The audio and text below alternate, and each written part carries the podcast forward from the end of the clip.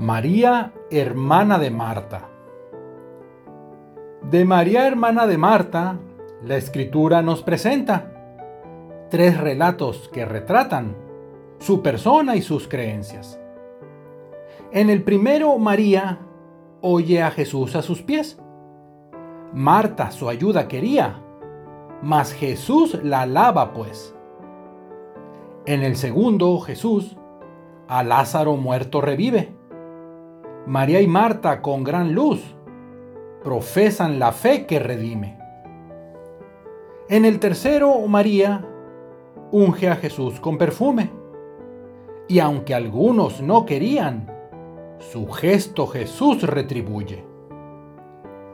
Recibiendo la instrucción, proclamando el Evangelio, reconociendo al Señor, María ejemplo es de ello. Con Jesús ahora tú y yo debemos ser cual María, pues más que amigos de Él hoy, integramos su familia.